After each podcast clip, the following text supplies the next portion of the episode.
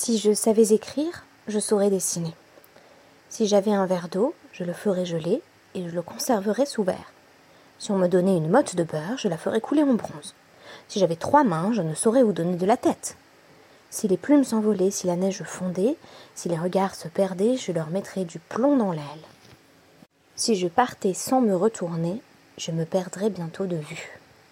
Jean Tardieu, extrait du poème Au conditionnel. C'est bien connu, avec des si, on mettrait Paris en bouteille. Et pourtant, tout acte de Kiddushin n'est-il pas conditionnel? Lorsque, dans le cadre de la Torah, un homme présente sa demande en mariage, ne s'agit-il pas de soumettre à la future épouse la proposition suivante Si tu acceptes cet argent, alors tu seras ma femme. Le cas échéant, quand estime-t-on que la condition a été remplie? Peut-on changer d'avis à mi-parcours? En vertu de l'expression de la langue française qui veut qu'il n'y a que les imbéciles qui ne changent pas d'avis. Aujourd'hui, nous évoquons toutes ces problématiques en commençant par une question centrale, celle des Kiddushin al-Tenai. Il s'agit ici d'un acte de mariage, puisque les Kiddushin constituent la première étape du mariage juif, conditionnel. Alors, commençons par évoquer un cas qui n'est a priori pas euh, limité à une condition. Amar Rabbi Lazar, Hitkachi li bemane. Donc c'est Rabbi Lazar qui dit que lorsqu'un homme dit à une femme euh, Sois ma femme, donc Hitkadesh li littéralement, sois sanctifié pour moi, avec 100 manées, donc on peut traduire mané par dinar ou 100 euros si vous voulez euh, vous représenter le cas euh, dans un cadre contemporain, Venatan dinar. Et il lui donne un seul dinar, euh, un seul euro donc, Harez des d'échette. Elle est malgré tout fiancée ou mariée, selon le terme que l'on choisit pour décrire cette première étape du mariage juif, mais Veyashlim mais le mari devra plus tard verser les 99 euros ou dinars restants. Kevan de Amarla Mané, Yahavla Dinar, Keman de Amarla Almenat. Pourquoi doit-il lui régler euh, le reste? Alors qu'on pourrait dire, oh, mais il avait proposé cette condition, il lui avait dit je te donne 100, mais si elle a accepté 1, euh, et que le 1 est suffisant du point de vue de euh, notre palier fixé par, euh, par qui est un palier minimal.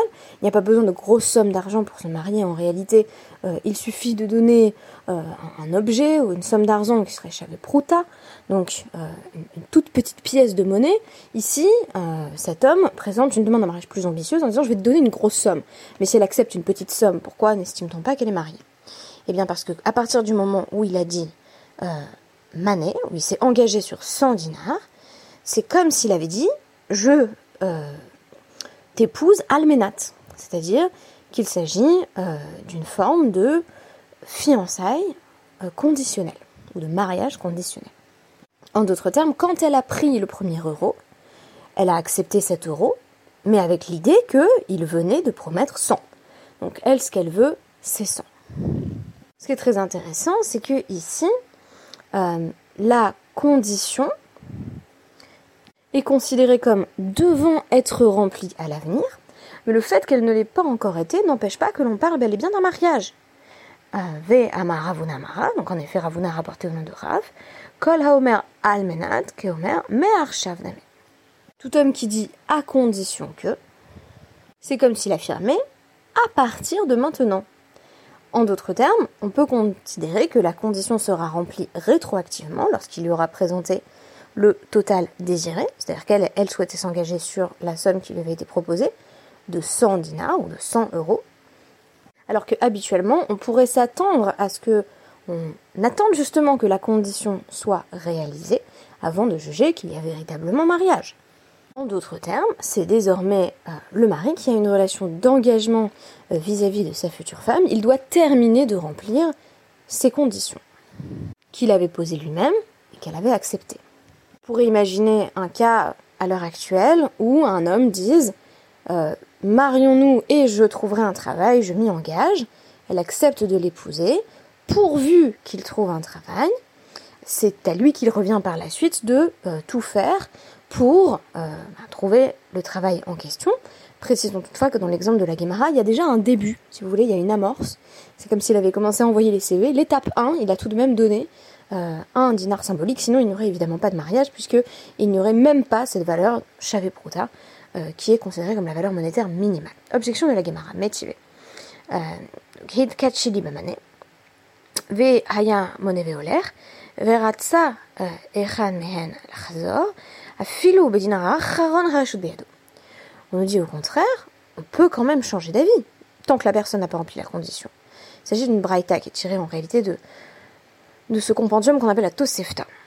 Euh, Tosefta Kiddushin, donc, où on nous dit que si un homme dit euh, à sa future épouse, celle dont il voudrait faire sa future épouse, tu seras ma fiancée si tu prends euh, ces 100 dinars, et euh, il est en train de compter l'argent, voilà, il a plein de pièces, il faut arriver à 100, chacun peut changer d'avis jusqu'au au don de la dernière pièce. À 99, elle peut dire écoute, finalement, moi je veux pas t'épouser en fait, j'avais accepté les 99 premières, mais je ne veux pas t'épouser. Elle rend tout, et puis elle n'est pas mariée, et lui-même peut changer d'avis également. Alors qu'est-ce qui distingue les deux cas? De quoi est-ce qu'on parle dans ce cas de la Braïta? Des Amar Bemane Ze. C'est un cas où le prétendant a affirmé avec cet argent, les 100 pièces que tu as maintenant sous les yeux, quand je t'aurai donné ces 100 pièces que tu as sous les yeux, tu seras ma femme. Donc là, évidemment, elle a la possibilité de changer d'avis, puisque c'est pas euh, un don par rapport à une somme d'argent qui peut être obtenue de diverses manières, mais il s'agit véritablement d'une bourse qu'il a matériellement sous les yeux. Et donc quand il lui dit donne-moi les 100, elle s'attend à recevoir les 100 qu'il a déjà. Il n'y a pas une question de projection ici. À l'inverse, Rechab et Manesta, le cas euh, dont on avait parlé au départ, où il y a une, possibilité euh, de remplir la condition a posteriori, c'est quand il a simplement dit 100 euros ou 100 dinars, mais sans préciser quelle allait être la provenance exacte de cet argent. Et de même, Ravashi va compléter un peu plus loin dans la Gemara, monnaie chané des da'ata à couler. Euh, le cas où il lui montre une bourse et il commence à compter pièce par pièce, da'ata a coulé. C'est évident que euh, l'esprit de la femme est fixé sur l'ensemble, c'est-à-dire qu'elle voit la bourse, elle se dit bon, bah moi je serai fiancée à partir du moment où il m'aura donné ce qu'il a déjà. Donc là encore, euh, un tien vaut mieux que deux, tu l'auras. Euh, elle veut la somme qui lui a été promise par rapport à ce qui est sous ses yeux à elle. Et c'est pour cela qu'elle peut se rétracter jusqu'à la dernière minute. Alors que s'il lui dit, euh, tiens, voilà déjà un euro, je vais faire de mon mieux pour en gagner plus, on aurait pu mentionner en guise de référence le, premier sou de Picsou, eh bien, elle a la possibilité de dire, ok, bon, je prends un, et puis je, je sais qu'il y aura 99 par la suite, plus une forme de, confiance euh, par opposition à, la transaction euh, très euh, réglée, très concrète, dans laquelle il a vraiment déjà la bourse sous les yeux et il lui dit je te donnerai ces 100 là. On comprend mieux dans ce cadre la notion de Kiddushin almenat, littéralement pourvu que, et la possibilité dans ce cadre de s'engager sur une chose que l'on n'a pas encore faite, avec cette distinction entre ce qui est déjà sous les yeux, ce qui est déjà à la disposition du mari, et ce qu'il souhaite obtenir par la suite. Maintenant, une autre question euh, qui est au cœur euh, de notre DAF, c'est la compréhension de la condition elle-même. Comment est-ce qu'on fait pour savoir euh, qu'une femme a bel et bien accepté une somme d'argent comme signifiant Kiddushin. En d'autres termes, on nous dit, c'est bien clair, on a un homme qui vient en promettant une somme, il donne cette somme, ou au moins il s'engage à donner cette somme.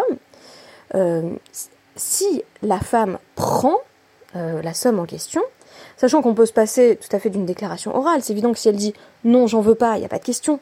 Mais qu'est-ce qui se passe si elle prend l'argent, si à un moment donné elle l'a pris, et qu'ensuite, par exemple, elle s'en débarrasse? Donc, c'est toute la question qui occupe la suite euh, de la Guémara et qui justement va poser une problématique qui nous occupait en filigrane pendant tous ces premiers dapim, à savoir jusqu'où la passivité de la femme en tant que elle accepte les kiddushin ou pas. Comment est-ce qu'on comprend un refus? Euh, Donc ici, on va nous parler du langage du corps, de ce qui, dans euh, l'expression euh, corporelle d'une femme, signifie je veux pas t'épouser. Tanoura Banan. Donc de nouveau, citation de, de Tosefta, de 9, Tosefta Kiddushin bien sûr, euh, Hitkachili Mane. C'est de nouveau un homme qui fait sa demande avec une somme d'argent assez forte. Et on nous dit euh, Natalto Uzrakato Layam. Elle a pris l'argent, donc après on pourrait dire elle l'a pris. Elle a pris Kinyan, elle a accepté, elle est fiancée. Et puis, elle le jette à la mer. Alors déjà, une forme d'ambiguïté. Euh, est-ce qu'elle n'aurait pas pu simplement voilà, le, refuser? Bien entendu, si elle n'avait pas pris l'argent dans ses mains, si elle était partie ou si elle avait dit non, il n'y aurait pas de question. Mais là, elle l'a pris pour le jeter à l'eau ou pour le jeter au feu. Euh, ou elle l'a jeté dans n'importe quoi d'autre qui a fait que l'argent a été perdu. Ah voilà, elle l'a jeté dans, dans, une crevasse par exemple. Alors, Eina Mekudeshet, elle n'est pas fiancée. En revanche, Ha, euh, chez euh, Titi Nukame, Havukidushin, et qu'est-ce qui se passe maintenant si elle prend l'argent et qu'elle le jette à ses pieds?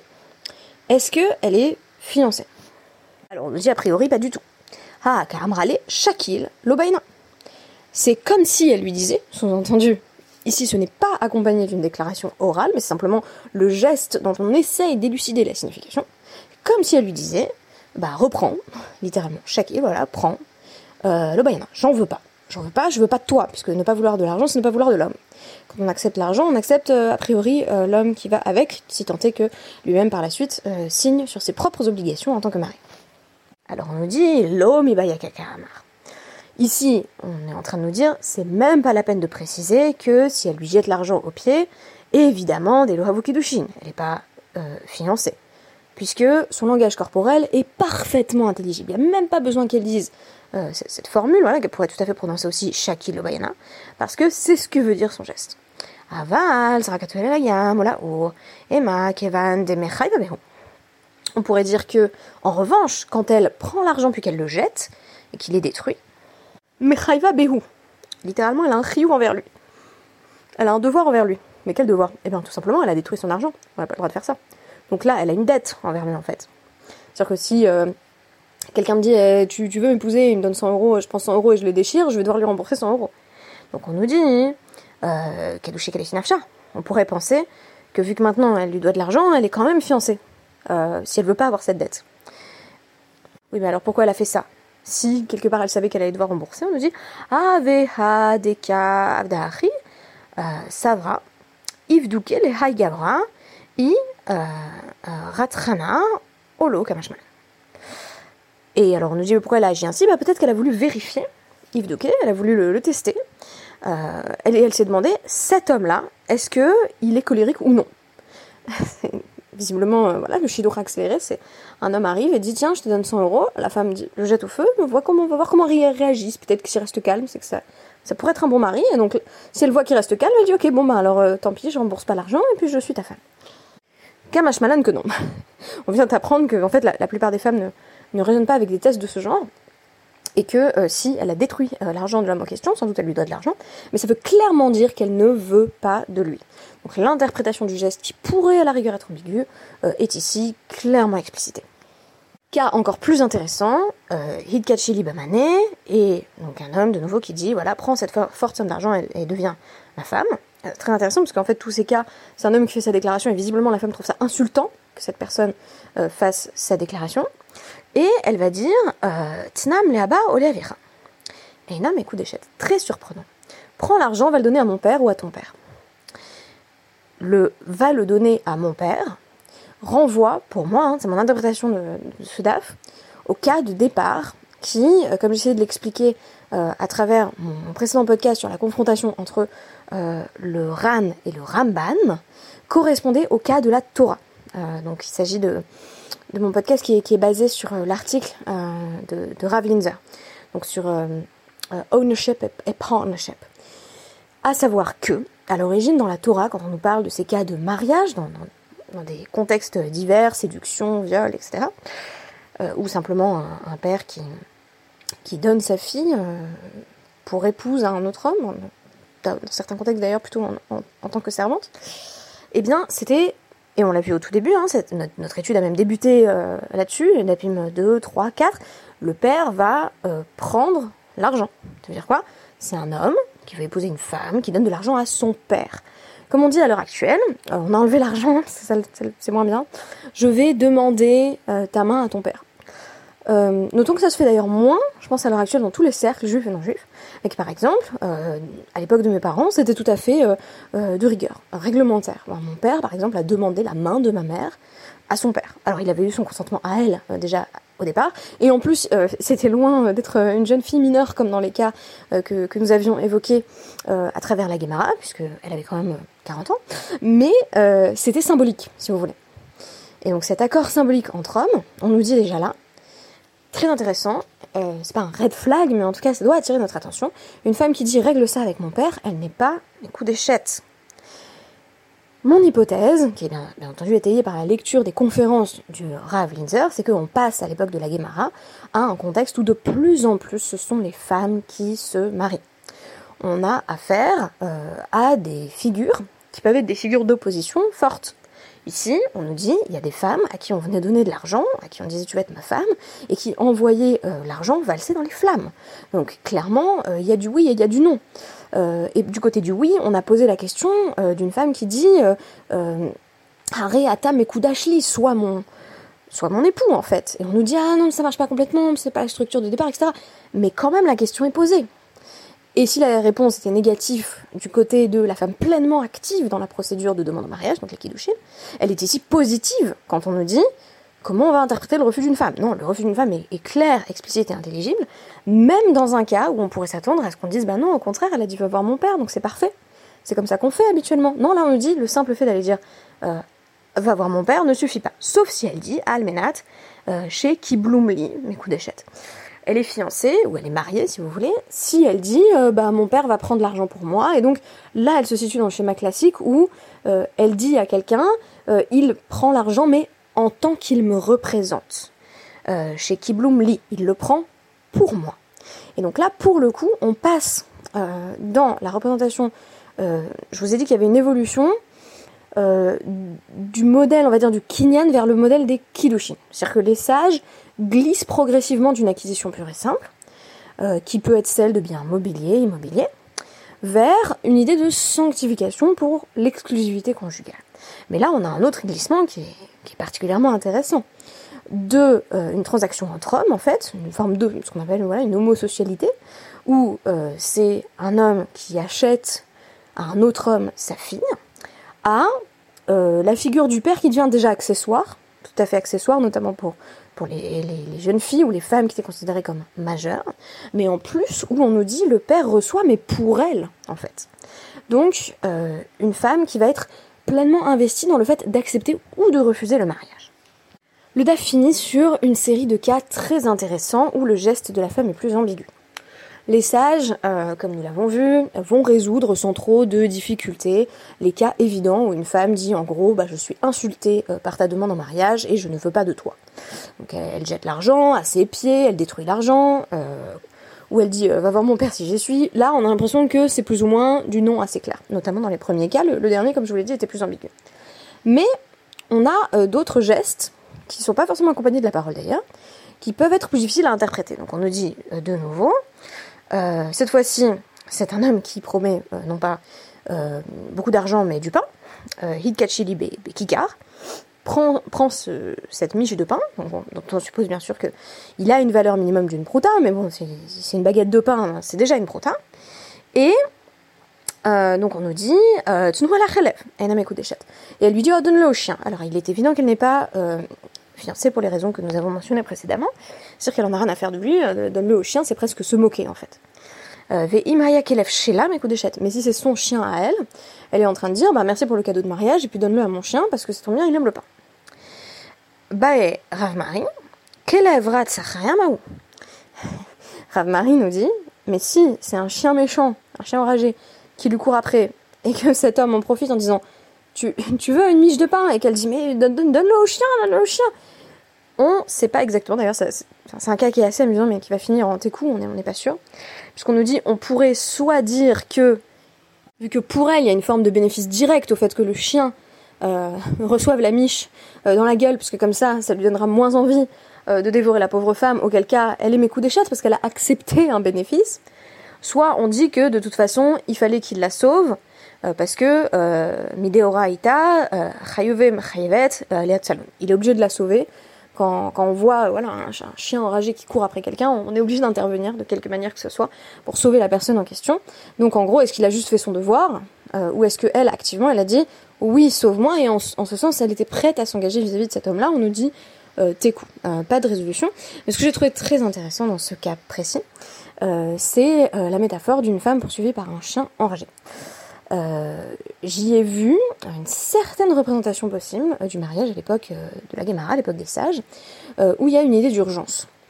il y a aussi potentiellement une idée d'instrumentalisation des circonstances économiques de la femme par un homme qui dit euh, ça te dirait que j'éloigne de toi le chien enragé qui te poursuit Et là on nous dit est-ce que c'est suffisant pour considérer quand une femme dit oui?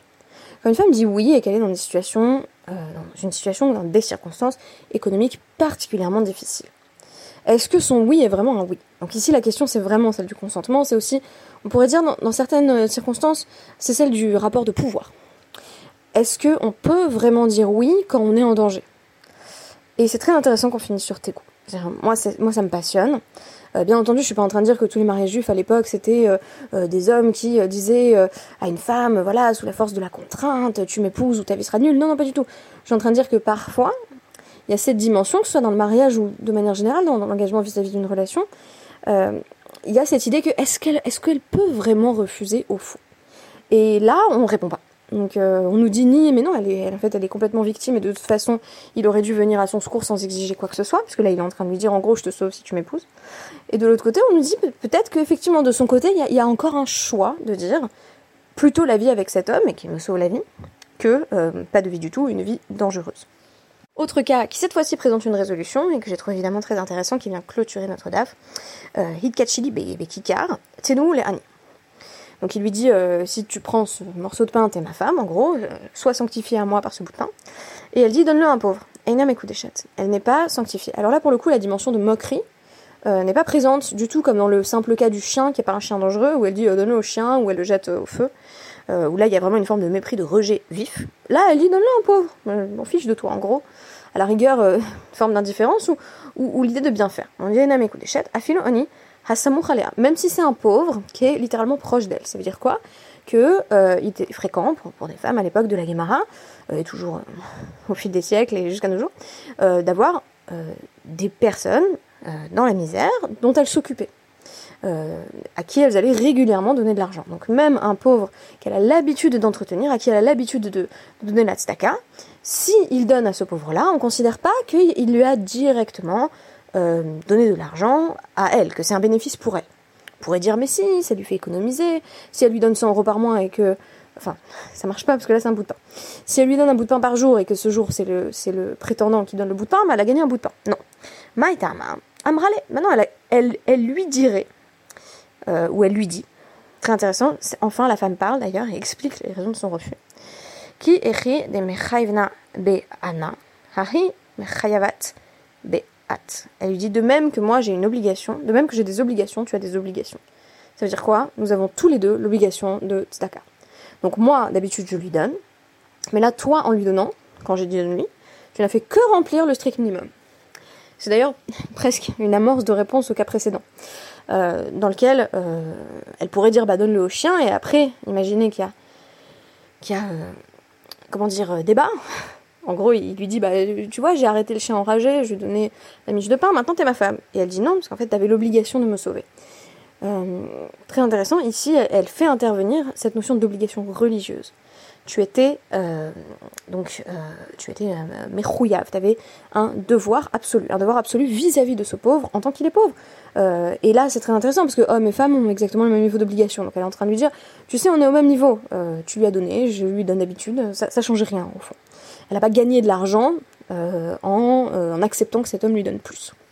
Alors je conclurai qu'on a vu aujourd'hui, et c'était ça qui me passionnait, euh, eh bien on a vu apparaître la, femme, la, future épouse ou la, pas du tout future épouse, comme, on l'a vu selon les cas, qui peut accepter, qui peut refuser, qui, qui, peut exprimer son mépris, sa colère, son indifférence, qui peut renvoyer vers son père ou pas, euh, et donc, en fait, finalement, une figure de femme qui, qui enfin prend la parole, voilà, se met à exprimer euh, son consentement ou au contraire son refus pur et simple. Merci beaucoup et à demain.